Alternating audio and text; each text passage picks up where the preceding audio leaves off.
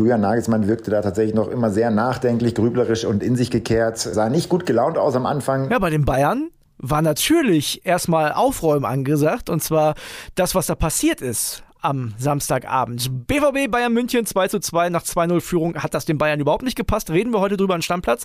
Außerdem sprechen wir über die Sonntagsspiele, denn da war auch eine Menge los. Und es geht um Trainerdiskussionen in der Bundesliga. Schalke, Stuttgart, da könnte ein bisschen was passieren. Oder vielleicht auch nicht. Wir reden jetzt drüber. Ich bin André Albers. Stammplatz. Dein täglicher Fußballstart in den Tag. Schön ist es am Montagmorgen wieder für euch da zu sein, Kili. Ja, ist doch klar. Nach dem Wochenende, es gibt doch jede Menge zu besprechen. Wir fangen an mit den Sonntagsspielen und da gab es ja direkt um 15.30 Uhr ein Derby. Da war alles drin eigentlich. Ne? Es gab zwei Elfmeter. Es gab eine gelb-rote Karte für Keins, übrigens meiner Meinung nach komplett berechtigt. Der trifft Hofmann da schon mit dem Arm am Kopf, also kann man schon geben. Dann ein Doppelpack von Benzebaini, der ja letzte Woche in Bremen, du erinnerst dich, noch sehr, sehr unglücklich aussah. Ne? Ja, ist aber der torgefährlichste Verteidiger der ganzen Bundesliga. Vier Treffer schon. Ja, zeigt er auch immer wieder. Natürlich auch vom Punkt, ne? immer erfolgreich. Dann eine mega geile Bude von Stindl aus der zweiten Reihe. Auch ein ja, die war richtig wunderschön. schönes Tor. Ja, und dann die Provokation des Spieltages, würde ich sagen. Da macht der Tyram, der vorher auch schon wieder ein paar Fahrkarten geschossen hat, macht das 5 zu 2, macht endgültig den Deckel drauf und geht dann tatsächlich in die Kurve, mehr oder weniger. Es war ja vor den Köln-Fans das Tor und macht den Modestjubel. Ist der frech, oder? Ist der frech? Ja, aber so ein bisschen Pep muss ja auch rein ins Spiel und gerade in so einem Derby, ich meine Gladbach gegen Köln, das lieben die Fans, da kann man auch mal ein bisschen provozieren und das passiert dann außer Emotion heraus. Also ich kann es Tyram da überhaupt nicht verübeln. War für mich eine, ja, eine Aktion mit einem Schmunzler. 5 zu 2 hieß es am Ende. Einer der tragischen Helden, wie gesagt, Florian Kainz, hat erst noch ein Tor gemacht per Elfmeter, ist dann vom Platz geflogen. Und wir haben ja in der letzten Woche auch schon mal ein Quiz gehabt und damit machen wir jetzt weiter. Ganz kurzer Wechsel, Max Schrader ist jetzt bei mir. Max, du hast dich jetzt etabliert als Quizmaster, du musst jetzt jede Woche ran. Ja, der Quizonkel hat jetzt seinen festen Platz hier. Ne? Genau, und die Hörer haben es geliebt, deswegen erzähl, du hast wieder ein Quiz mitgebracht. Ihr habt ja jetzt schon ein bisschen über Florian Kainz gesprochen und Ja. dazu haben wir ein kleines Quiz. Und zwar ist Florian Kainz der zweite Spieler der Bundesliga-Geschichte, der einen Elfmeter verschuldet, rausgeholt hat, dann noch gleichzeitig ein Tor geschossen hat und vom Platz geflogen ist. Jetzt die Frage an zu Hause. Wer war der andere Spieler? Boah. Ich bin natürlich ein bisschen auf eurer Seite, gebe euch jetzt mal zwei Tipps. Okay. Es ist die Saison 2013, 2014. Also noch gar nicht so super lange her. Könnte man drauf kommen, Ja, okay. sagen wir mal so. Und es war das Spiel Nürnberg gegen Freiburg. Boah, Nürnberg gegen Freiburg. Ich würde sagen, wir alle strengen unseren Schmalz jetzt mal ein bisschen an. Morgen wieder die Auflösung, ne? Du bist ja so einer, du zelebrierst das dann auch. Das finde ich so geil. Letzte Woche war cool. Wenn du das sagst, dann ist es so, ja. Okay, also, morgen die Auflösung. Max Schrader überlegt mal. Er war verschuldet, er war rausgeholt, Tor geschossen, vom Platz geflogen. Okay. Saison 2013, 14, Nürnberg gegen Freiburg. Ich bin gespannt, ob jemand drauf kommt. Also, mir fällt jetzt im Moment gerade nicht ein. Danke, Max. Kili, hättest du das gewusst? Schon direkt jetzt? Nee, Marek Minter hat der damals noch da gespielt, könnte vielleicht jemand sein. Aber es ist, glaube ich, 2013, 14 ist schon zu spät. Schon zu spät, ne? Ja. Also mir fällt wirklich gar keiner ein. Und das ist auch so eine Frage, mit Googeln wird es da schon richtig schwierig. Ja, aber das kriegt man mit Googeln, glaube ich, raus. Ja, so transfermarkt.de und dann alte Spieler. Aber wie gesagt, vielleicht weiß einer einfach mal so die Lösung. Wäre geil. Wir machen weiter, ne? Denn das war ja nicht das einzige Spiel gestern. Wir kommen auf die nächste Partie. Und da gab es zwei Mannschaften, die eigentlich gar nicht so schlecht drauf sind. Also die Hertha, da denkt man immer, ja, die stecken unten drin, ja, aber die haben sich schon stabilisiert leistungsmäßig und der SC Freiburg ist sowieso gut drauf. Ja, Hertha startet äh, so eine kleine Remis-Serie aktuell. Unentschieden. Vier waren es jetzt in Folge. Äh, Fünfmal in Folge, aber auch ungeschlagen. Das ist gar nicht so schlecht. Ich will allen Hertha-Fans jetzt gar nicht die Hoffnung nehmen. Aber es ist auch so, dass Hertha bis jetzt nur einen Sieg auf dem Konto hat. Das gab es zum letzten Mal vor 13 Jahren und am Ende der Saison sind sie abgestiegen. Ja, jetzt hör mal auf. Also so schlimm wollen wir es mal noch nicht ausmachen Naja, hier. du weißt ja, ich bin ein Freund der Statistik und gucke mir vieles immer so ein bisschen an. Einerseits macht es irgendwie Hoffnung, dass sie nicht verlieren, andererseits gibt es diesen anderen Wert dort. Ich bin auf jeden Fall, sagen wir mal, positiv gestimmt, was Hertha angeht, weil offensichtlich lässt sich die Mannschaft nicht davon beirren, was abseits des Platzes mit Lars Windhorst und so weiter gerade passiert. Ja, vielleicht nochmal zum Spiel ganz kurz. Kire bringt die Freiburger in Führung. Dann gibt es einen Elfmeter. Da habe ich mich hinterher gefragt, was diskutieren die so? Also für mich ganz klares Handspiel von Günther, also wirklich ganz klares Handspiel. Das ist die Mutter aller Handelfmeter. Ja. Luke, Bacchio macht das Ding souverän rein, dann geht Hertha sogar in Führung durch Suat Serdar, der eine gute Saison spielt jetzt mittlerweile. Und dann Dritter Saisontreffer, glaube ich schon. Genau, und dann gibt es noch den Ausgleich vom eingewechselten Kevin Schade und der macht dann den Gritty. Ja, die Jüngeren unter euch werden es vielleicht kennen, die Älteren nicht. Also gibt es irgendwie so ein, ist ein Tanz von früher. Ja, so ein Breakdance-Tanz. Breakdance-Tanz von früher, der jetzt in so vielen Videospielen wie FIFA, wie auch Fortnite, fragt gerne mal eure Kids zu Hause, total angesagt ist und viele machen den. Und er hat ihn auch gemacht. Sah lustig aus. Ich habe gedacht, der bricht sich gerade die Beine oder so. Also ich habe bei FIFA 23 den Jubel mehrfach kassiert, der hat mich richtig genervt, kann ich dir sagen. Also sah auf jeden Fall ziemlich lustig aus, am Ende 2-2 war schon leistungsgerecht. Ja, und Freiburg wird sich auch freuen. Ich meine, in der Euroleague gewonnen, souverän. Jetzt, ja, Platz zwei weiter festgehalten. Die sind zufrieden bisher. Und dann kommen wir zu der Mannschaft, die Tabellenführer der ersten Fußball-Bundesliga ist. Das ist eine bodenlose Frechheit. Ich sag's dir. Aber gut, du wirst dich freuen. Ich will dir die Freude auch gar nicht nehmen. Wir saßen hier zusammen, haben uns das Spiel angeguckt und du weißt es selber, es ist schwer zu ertragen. Also ein Kollege in der Redaktion hat zu mir gesagt, nach dem Spiel von Union, dass sie ja gewonnen haben, Paul Jäckel hat äh, den Koffer gemacht, sein erstes Bundesligator, der hat zu mir gesagt, wer solche Spiele gewinnt, wird Meister. Das wird nicht passieren.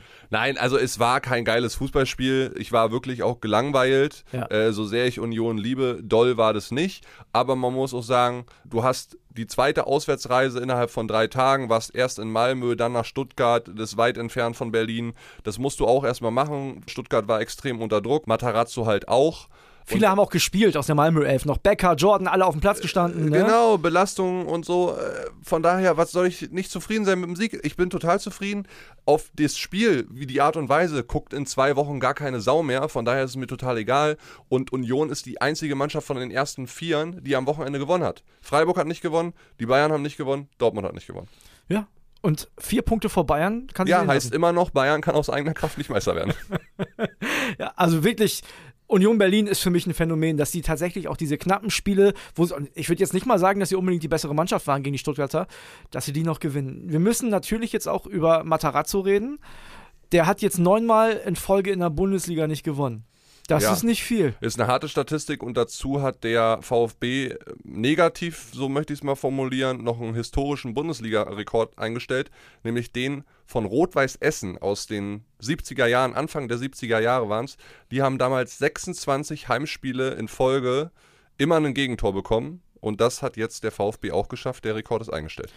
Und da muss ich dir dazu sagen, um mal zu erklären, zu verdeutlichen, weil Stuttgart hat ja auch gute Spiele gemacht gegen die Bayern zum Beispiel und so, aber um Ja. zu verdeutlichen, wie schlimm es um den VfB steht, die haben einen Punkt weniger als Schalke 04. Und das und nur Gefühl- einen Punkt mehr als der VfB Bochum. Ja, und das Gefühl bei Schalke 04 ist, die haben seit zehn Wochen nicht gewonnen. ja. So, und jetzt gibt es natürlich am nächsten Wochenende eine sehr interessante Partie, sehr spannende Nummer. Wer spielt da? Da spielt Stuttgart gegen Bochum. Ja. Ei.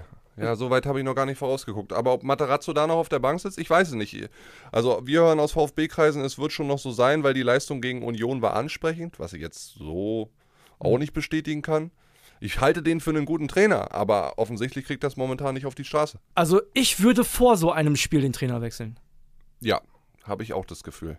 Weil selbst wenn er das Ding gewinnt, dann gewinnst du wieder drei, vier Mal nicht, das bringt dir nichts. Hast du spontan einen Menschen auf der Zunge, der es machen könnte? Mehrere. Also Schalke 04 habe ich gestern noch so gedacht, wenn die Kramer rausschmeißen, das tut sich keiner an. Stuttgart, die spielen gar nicht so schlechten Fußball. Da sehe ich so einen Kofeld zum Beispiel, den bringe ich ja immer wieder ins Gespräch. Stell dir mal vor, stell dir mal vor, der VfB Stuttgart entlässt in dieser Woche tatsächlich den Trainer und schnappt Thomas Reis den Schalkern weg. Und dann gegen Bochum. Genau. Boah, das wäre wirklich eine ganz Hätte Geschmäckle, Nummer. ne? Weil ja, auf Schalke müssen wir auch so ehrlich sein. André nach der heftigen Pleite in Leverkusen, die ja jetzt keine große Überraschung war, aber die Art und Weise, genauso wie von Stuttgart, war äh, ja bei Schalke schon, boah.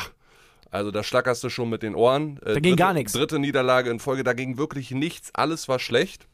Und wir haben ja selbst irgendwie damit gerechnet, okay, jetzt wird's ganz eng für Kramer. Es ist auch eng für Kramer, äh, das wissen wir aus Reporterkreisen. Peter Wenzel ist ja da nah dran äh, mit seinen Reporterkollegen. Und Schalke hat ja auch ein Statement veröffentlicht. Die sind maßlos enttäuscht von der Leistung. Frank Kramer und sein Trainerteam sind jetzt gefordert, heißt aber auch, er wird gegen Hoffenheim, am Freitagabend ist das Spiel, noch auf der Bank sitzen. Warum glaubst du, schmeißen die nicht raus? Können sie sich das nicht leisten? Das muss ja schon fast der Grund sein. Ich weiß gar nicht, ob Dimi Gramotzes noch auf der Payroll steht, hm. weil dessen Gehalt hat sich ja verdoppelt durch den Aufstieg. Mit Sicherheit. Und ich glaube, ja. der war noch nicht aufgelöst. Ja. Von daher wird der, ja, ist es schwierig. Also auf Schalke ist es finanziell wirklich richtig schwierig.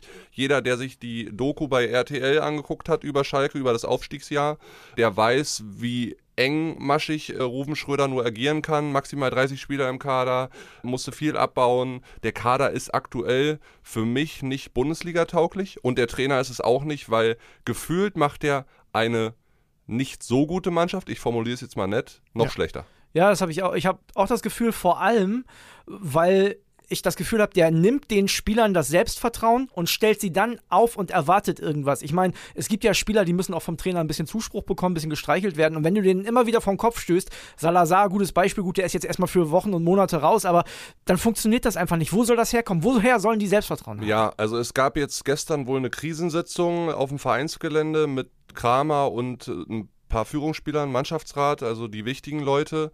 Da ging es wohl so ein bisschen um Systemfragen. Ja, er hat ja erst in der zweiten Halbzeit umgestellt auf Fünferkette. Es geht auch um Yoshida, der möglicherweise als, sagen wir mal, Abwehrchef äh, jetzt doch erstmal auf die Bank muss. Aber wen wollen die da spielen lassen? Da ist ja auch bald nichts mehr. Ne? Also ja, ich weiß es auch nicht. Ne? Wie gesagt, der Kader ist nicht doll besetzt und der Trainer ist auch nicht der Beste.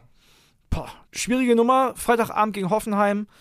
Bin ich sehr Immerhin gespannt. Immerhin zu Hause. Ja, das Aber könnte was mir halt sein. auf Schalke fehlt, diese komplette Aufstiegseuphorie, die ist innerhalb von zehn Wochen total verflogen. Ja, das ist Anti-Werder Bremen mittlerweile. Ja. Fußballerisch und auch von der kompletten Stimmung rund um den Verein. Her. Ja, leider. Wir wollen natürlich auch nochmal auf den Klassiker schauen, aufs Topspiel, ne? Denn da war eine Menge drin. Wir haben eine Sprachnachricht von einem Bayern-Fan. Ich würde sagen, da hören wir jetzt als erstes mal rein. Gerade schon eure Analyse zum Topspiel gestern gehört. Gehe da in vielen Dingen mit, sehe auch so einen kleinen Turnaround im Spiel mit der Auswechslung von Delicht, weil dadurch jede Flanke auf dem zweiten Pfosten auf Masraui irgendwie gefährlich wurde und Pavard das sicher in der Luft besser verteidigt bekommen hätte. Aber alles in allem sollten wir doch froh sein, dass wir so Spiele haben mit Emotionen, mit positiven Emotionen da muss ich als Bayern-Fan sagen, wie da beim 2-2 fast das Dach wegfliegt. Das war schon einfach geil. Und auch, was die Entscheidung von Shiri Aitekin angeht. Klar, muss er aus meiner Sicht auch zwingend gelb-rot geben, tut er aber nicht. Und ich finde, er stellt sich nachher vor die Kameras und erklärt das völlig sachlich, menschlich und nachvollziehbar. Und damit kann ich leben. Also finde ich erstmal gut, dass der das so differenziert sieht und da nicht einfach draufhaut. Wir selber müssen nochmal sagen, Thema Delicht, da haben wir mehrere Nachrichten zu bekommen. Der hat im Spiel schon angezeigt wohl, das hat mir auch ein äh, Kumpel verraten, der im Stadion war, dass er ausgewechselt werden muss. Also der konnte auch nicht weiterspielen. Da muss man Julian, Julian Nagelsmann so ein bisschen in Schutz nehmen. Ja, und der Fan hat es, glaube ich, auch gesagt, dass er es nicht verstanden hat. Da hat nicht jeder das Interview und so weiter gesehen. Aber nichtsdestotrotz, eins ist ja klar, die Bayern haben akuten Abwehralarm. Ja, definitiv. Ne? Also Hernandez ist schon seit zwei, drei Wochen raus, Muskelbündelriss. Davis hat eine Schädelprellung, der war ja im Krankenhaus. Bellingham hat sich übrigens mustergültig wirklich einwandfrei auch für den Tritt entschuldigt. Ja. Ja, über den reden wir aber gleich nochmal. So, und De Licht jetzt mit den Adduktorenproblemen. Das heißt, wenn die ausfallen, müsste Pavard in die Innenverteidigung rücken mit Upamecano. Richtig. Und dann hast du auf den Außenpositionen nur noch Stanisic und Masraui. Und Stanisic da darf hatte, nichts mehr passieren. Stanisic hatte riesen Probleme mit Adiemi und Wolf. Also das war ja unglaublich. Also da darf aber auch jetzt nichts weiter passieren. Wer nee. soll sonst in der Abwehr spielen? Nee, jo Kimmich genau. könnte noch äh, ja. auf Rechtsverteidiger spielen, aber ansonsten ist er vorbei. Ja, du würdest dann wahrscheinlich tatsächlich entweder einen von den offensiven Außen nach hinten stellen, was mutig wäre. Das wird vielleicht gegen Pilsen klappen in der Champions League, aber dann in der Bundesliga wird es, glaube ich, gegen die Freiburger schon sehr schwer. Ich sehe den Goretzka schon in Verteidigung spielen. Ja, oder Sabitzer auf Außen hinten. Ja. Also, ja, wirklich, wirklich schwierig. Und die Stimmung bei den Bayern ist natürlich jetzt auch nicht super. Wir hören mal bei Heiko Niederer rein. Wir haben da natürlich mal nachgefragt, so, ne? Jetzt nach dem Spiel alle so ein bisschen zur Ruhe gekommen. Wie ist es denn an der Sebener? Servus André und schöne Grüße aus München, wo am Tag nach diesem bitteren 2-2 mit dem Last-Minute-Ausgleich von Modest natürlich immer noch viel Frust war. An der Sebener Straße um 10 Uhr war öffentliches Training der Bayern vor den Fans und Julian Nagelsmann wirkte da tatsächlich noch immer sehr nachdenklich, grüblerisch und in sich gekehrt. Sah nicht gut gelaunt aus am Anfang. Das änderte sich erst, als ja einer kam, den man lange nicht gesehen haben, Thomas Müller. Der war ja fünf Tage mit Corona-Quarantäne raus und danach noch ein bisschen erkältet. Deshalb in Dortmund nicht dabei. Der war wieder auf dem Platz, also eine gute Nachricht und er brachte eben auch gleich gute Laune mit und flachste dann ein bisschen mit Julian Nagelsmann und brachte ihn dann auch wieder zum Lachen. Also der Trainer konnte dann auch wieder sich gut gelaunt zeigen. Was den Bayern natürlich trotzdem zu denken geben sollte, sind die Worte von Oliver Kahn, der nach seinem ja mittlerweile fast schon legendären Wutausbruch auf der Tribüne auch deutliche Worte ans Team richtete und sagte, man muss mal langsam in die Puschen kommen, weil äh, die Mannschaften da oben nicht immer äh, unentschieden spielen oder verlieren. Und irgendwann wird der Abstand eben zu groß. Deswegen müssen ganz klar Ergebnisse her. Also deutliche Botschaft an die Bayern und an Trainer Julian Nagelsmann. So kann es nicht weitergehen. Erst vier Siege in neun Spielen, das ist zu wenig für Bayern. Ja, und am besten sollte sich das schon am nächsten Wochenende gegen Freiburg Spitzenduell dann ändern. Und da kann Bayern wieder ganz oben rankommen und dann sieht es auch wieder besser aus. Ciao, ciao. Ja, Kitty. Der Thomas Müller hat die Laune gehoben. Das kann ich mir vorstellen. Ja, immerhin. Und offensichtlich haben ja die Bayern gestern groß geguckt, Medienschelte, was macht so wer? Oliver Kahn hat ein bisschen Doppelpass auch geguckt, hat sich nicht ganz in Uli Hoeneß Manier dann gemeldet, hat lieber getwittert. Ja. Uli Hoeneß ruft ja bekanntlich an. Uli Hoeneß wiederum saß beim Bayerischen Rundfunk in der Sendung Stammtisch, nicht Stammplatz, Stammtisch. Vielleicht machen wir auch bald eine Sendung mal. Und der hat da gesagt, ich glaube schon, dass uns ein Neuner fehlt. Da geht die Neuner-Diskussion jetzt wieder auf, ne? Ja, ich möchte einen Mann loben in dieser ganzen Causa, ja, und zwar Dennis Eitekin. Der saß da am Doppelpass und ich finde, so wie der das erklärt hat, und wenn Schiedsrichter das öfter machen würden, dann gäbe es diese ganzen Riesendiskussionen gar nicht, kann das jeder Fußballfan nachvollziehen. Der sitzt da und sagt, ich will nicht in der ersten Halbzeit das Spiel entscheiden, bei einer Szene, wo ich bei der ersten gelben Karte schon denke, so, ja, er hat gesagt, es geht um Empathie. Genau. Oliver Kahn hat dann bei Twitter wiederum gefragt, wo war die Empathie bei, bei Coman. Coman. Aber genau. ganz andere Nummer, ganz andere Nummer. Ja, das, das eine war absichtlich, das war gewollt Richtig. und das andere, Bellingham, kannst du das nicht unterstellen, er kommt aus dem Rücken, der will das nicht. Nein, machen. das siehst du ja auch hinterher, wie der sich entschuldigt und so. Das ist trotzdem eine gelbe Karte, da brauchen wir genau. nicht drüber reden und da kann man auch gelb-rot geben und das machen und auch viele. Und hat ja auch selbst gesagt, war das vielleicht zu viel Empathie. Ja, ne? und, aber dass er so reflektiert da sitzt und das erklärt. Ja so. Genau. Ich finde das gut. Und er ja. erklärt das und am Ende des Tages hat er gesagt, ich möchte hier zur Halbzeit nicht das Spiel entscheiden. Das fand ich okay, weil das meiner Meinung nach noch in einem Spielraum war, der es gerade so, aber mehr auch nicht, wirklich nur gerade so hergibt. Ja, also wie gesagt, bei Altekin, es war der richtige Mann, der dieses Spiel gepfiffen ja. hat. Bei jedem anderen wäre es vielleicht etwas mehr aus dem Ruder gelaufen. Ne, ich glaube auch zum Beispiel, wenn Altekin pfeift, geht so ein Spiel zwischen Augsburg und Wolfsburg nicht so ab mit irgendwie elf gelben Garten. Nee, und die Schiedsrichter sollten das meiner Meinung nach öfter machen. Wenn die sich hinsetzen und für jeden Fußballfan verständlich erklären, was da los ist, gibt es auch kein Theater. Ich erinnere mich zum Beispiel am Freitagabend, ich als Werder-Fan habe davon profitiert, von diesem Elfmeter, wo Weiser gefault wird, Füllkrug macht das Ding rein. Da sagen dann auch die Hoffenheimer, der Breitenreiter stellt sich hinterher hin, äh, ist doch kein Elfer und so. Also für mich ist das ein klares Foul. Aber wenn der Schiri kommt und sagt, ey Leute, guck mal hier, das und das passiert da gerade, dann glaube ich, kann das auch jeder Hoffenheim-Fan verstehen. Ja, wenn wir schon mal kurz bei Werder sind, hast du das Interview gesehen von Hansi Flick im Vorlauf vor dem Klassiker Dortmund gegen Bayern bei Sky? Hat mich gefreut. Er hat gesagt über Niklas Füllkrug, was er macht, hat Hand und Fuß. Er bringt gewisse Qualitäten, die wir in dieser Form nicht haben. Und ich sag dir meine These, Niklas Füllkrug fährt mit zur WM. Ja, ich habe ja gesagt, er fährt nicht mit zur WM, aber nach so einer Aussage kann man ja schon fast nicht zurückrudern. Also, also das ist ja schon sehr deutlich. In dem 55er-Kater wird er auf jeden Fall sein. Ja, ist ja, ja da ist er hundertprozentig drin. Da wird auch Mats Hummels drin sein ja. und viele andere Spieler auch. Ich glaube, er kann es packen. Weil ich das hoffe, bringt dir in so engen Spielsituationen, und die wird es bei der WM geben, gerade hinten raus, in der 85. vielleicht noch eine, eine, Möglichkeit. Und wenn du da so einen Brecher reinstellen kannst, dann bring ihn. Er hat gesagt, viele Elemente, die die Mannschaft nicht hat. Und genau das brauchst du ja bei einem 24., 25. oder 26. Spieler. Ja. Gute Folge. Wollen wir Deckel drauf machen? Lass uns noch einmal äh, Edin Terzic äh, persönlich ansprechen und sagen, unser herzliches Beileid. Der Vater ja. ist gestorben. Ja. Ne? Also so schön für, wie für ihn das Spiel auch war. Und du hast ja diese Geste gesehen, danach gen Himmel ja. geschaut und sehr emotional danach im, im Sky-Interview gewesen. Also ja, wahnsinnig großer Verlust. Und ich kann nur immer sagen, so Chapeau, das ist, es ist unmenschlich in so einer Woche, das ist letzten Sonntag wohl passiert, dann auf so ein Spiel gegen Bayern hinzutrainieren und den Fokus in der Mannschaft zu halten. Also was der da durchleben muss, menschlich, boah, das muss schon tough sein. Der ganzen Familie alles Gute. Ja. Ne? So, jetzt zwar mit einer, ja, bisschen traurig, aber. Das war's für heute. Das war's für heute. Also, Schöne Woche.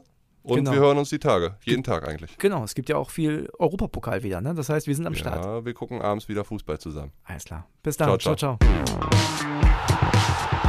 Stammplatz. Dein täglicher Fußballstart in den Tag.